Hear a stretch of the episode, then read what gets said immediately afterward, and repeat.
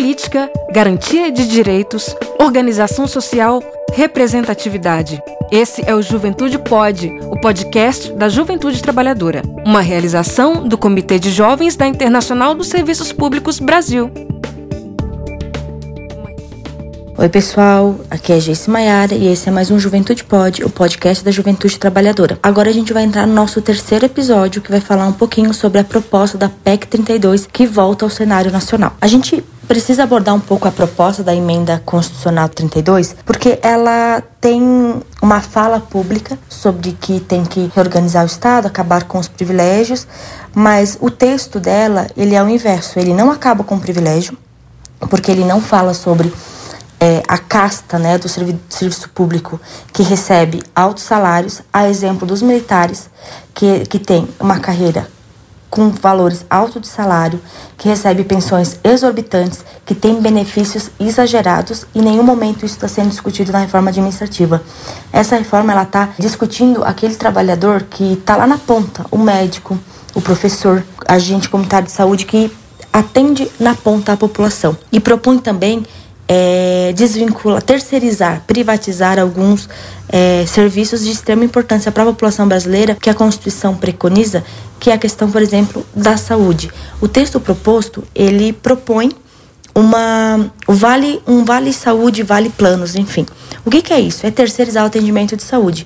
E nós sabemos que quando a gente tem serviços públicos terceirizados, a exemplo da Eletrobras, que foi é, terceirizada e a gente começa a ter é, cenas de apagões pelo Brasil todo, porque não, a empresa terceirizada não consegue manter a capacidade de energia elétrica, por exemplo, tira do Estado a responsabilidade, porque ele terceirizou esse serviço e quem sofre com isso é a população. Então, para falar um pouco sobre isso, sobre a nossa reforma, a reforma proposta, a gente convidou a Sânia, que é uma servidora federal que já é bem conhecida aqui no podcast, já produziu muito podcast aqui no Juventude Pod e ela trabalha na SEASA e ela trouxe um pouco das perspectivas sobre essa questão da reforma administrativa que a gente vai acompanhar agora.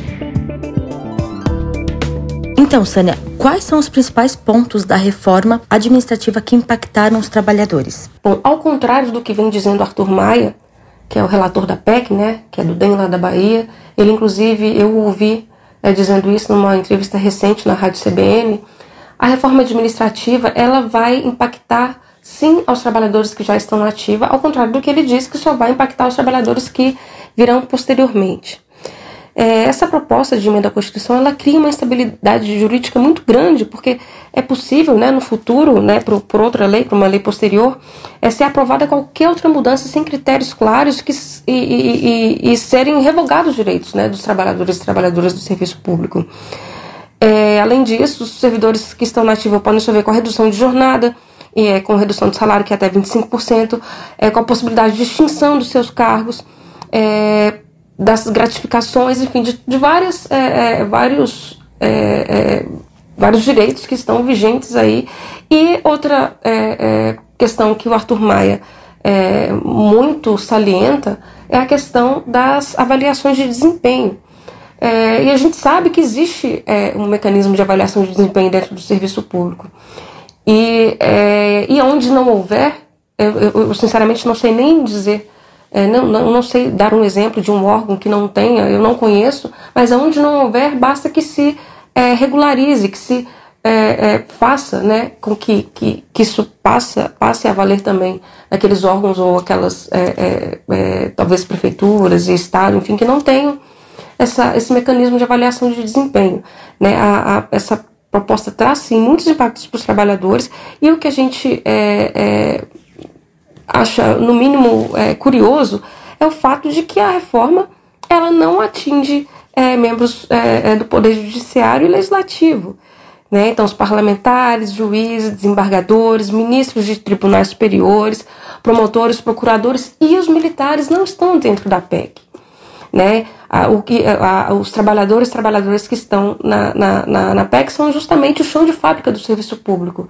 Né? A gente sabe que é, os, esses altos salários, enfim, né, que é sempre, e os privilégios que sempre a, a, a é o que a mídia coloca para a população é, para tornar, tornar mais palatável a reforma administrativa, não, é, elas é, não serão atingidos é, por essa reforma, porque essa reforma ela é destinada ao chão de fábrica do Serviço Público Federal, estadual e municipal. Né? É, são servidores, é, servidores que estão ali, de fato, no dia a dia, no atendimento ao público, é, mantendo os órgãos funcionando, com os, com os atendimentos à população. São esses trabalhadores e trabalhadoras que serão afetados de fato. E dessa forma, é, como a reforma administrativa proposta teria impacto na prestação de serviços no serviço público? Bom, sem dúvida alguma, a reforma administrativa ela traz a precarização para o serviço público é, no nosso país. Primeiro, com a desvalorização dos trabalhadores e trabalhadoras, e segundo, com a terceirização do serviço. Né? A gente sabe que a reforma ela permite que é, os municípios, os estados e a, a, a União façam é, convênios com iniciativa, com a iniciativa privada para prestação dos serviços, e a gente sabe que ao contrário do Estado, que tem um fim em si mesmo, a iniciativa privada prioriza o lucro.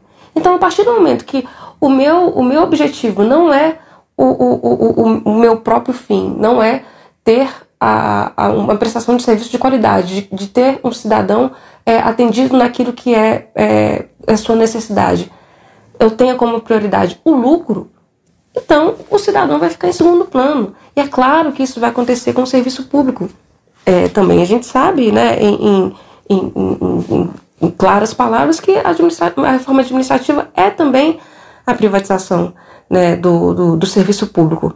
É um exemplo que a gente pode pensar é um município que a partir de então vai poder é, fazer um convênio com a iniciativa privada, repassar todos os seus recursos de educação, de saúde, por exemplo, é para essa iniciativa privada que a partir daí vai poder gerir todos esses serviços e aí é, é, é, a, a, é, é aquilo que eu, que, eu, que eu já disse, a, a, prestação de serviço vai passar a visar o lucro. Né? Não vai ser visada a qualidade ou se o, o atendimento está sendo prestado da maneira como é, correta, como deve ser, enfim. É, e isso traz só uma precarização maior, principalmente num país tão desigual como o nosso, né, a, a, o serviço privado ele tem que ser para quem pode pagar o privado. E o serviço público ele tem que ser um serviço público de verdade, um serviço público prestado pelo Estado com a qualidade, com a necessidade né, que, a, que a população, é, é, é, atendendo a necessidade da população, que a população precisa, que a população exige, e não é, terceirizado para iniciativa privada que vai visar somente o lucro. Um dos pontos que a sociedade acaba tendo dificuldade de aceitar é a questão da estabilidade do funcionalismo. A gente já conversou um pouquinho aqui em outro episódio do podcast. Qual que é o teu ponto de vista sobre esse tema?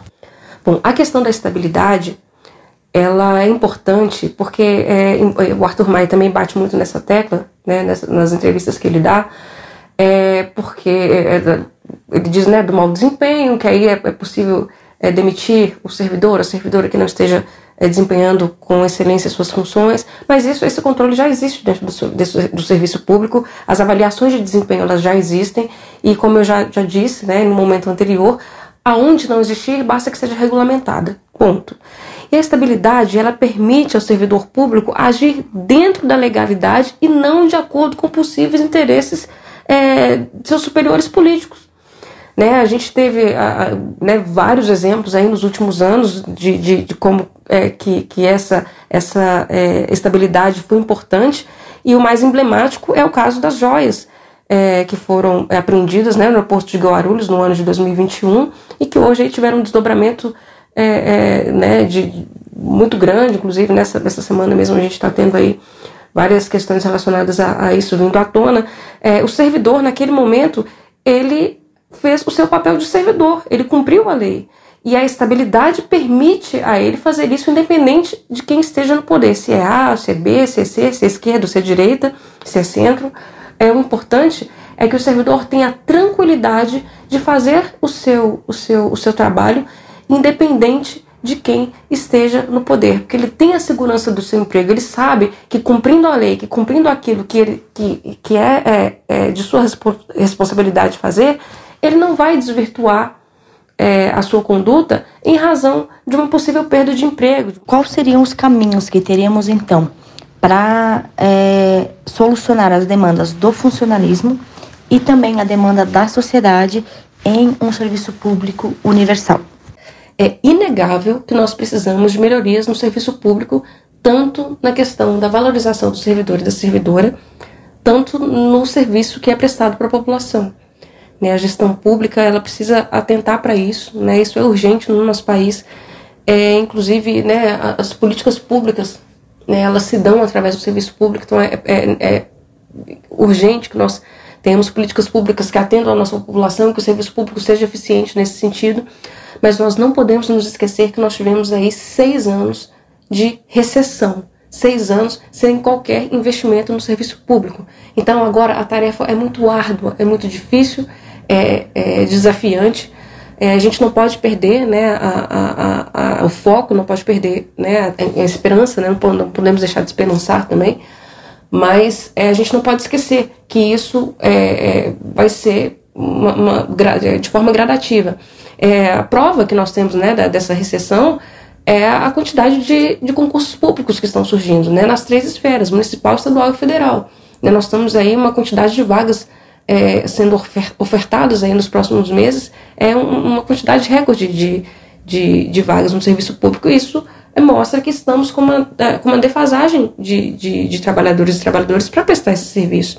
Né? E o serviço começa, é, o serviço público começa justamente aí, né? onde na prestação do serviço. Então nós estamos com falta de pessoas é, no, na prestação do serviço. Então eu acho que já é um, um ponto inicial importantíssimo, mas claro que nós temos ainda muito a avançar, mas nós não podemos nos esquecer e ter a, a, a, a paciência é, de compreender que nós passamos por uma recessão muito grande e agora, pouco a pouco, nós precisamos retomar isso, né, com responsabilidade, né, sem é, é, desconsiderar que o serviço público precisa melhorar e muito. E fica aqui então a nossa reflexão é, sobre a questão do serviço público, a questão da estabilidade, que é um assunto problemático, a questão da PEC 32, para que é, a gente consiga dialogar com a sociedade pontos importantes dessa reforma que traz é, uma narrativa de, de redução do Estado, uma narrativa de reforma de um Estado, mas que mantém privilégios e é, precariza o serviço público. E assim termina mais um Juventude Pod, o podcast da Juventude Trabalhadora, uma realização do Comitê de Jovens da ISP Brasil, com produção e edição de Bruna Zago, finalização de Pablo Maia e apresentação de Jace Maera Brick. Siga o Comitê de Jovens nas redes sociais, no Instagram, Jovens ISP Brasil e no Facebook, Comitê de Jovens ISP Brasil. Nos vemos no próximo episódio. Até lá!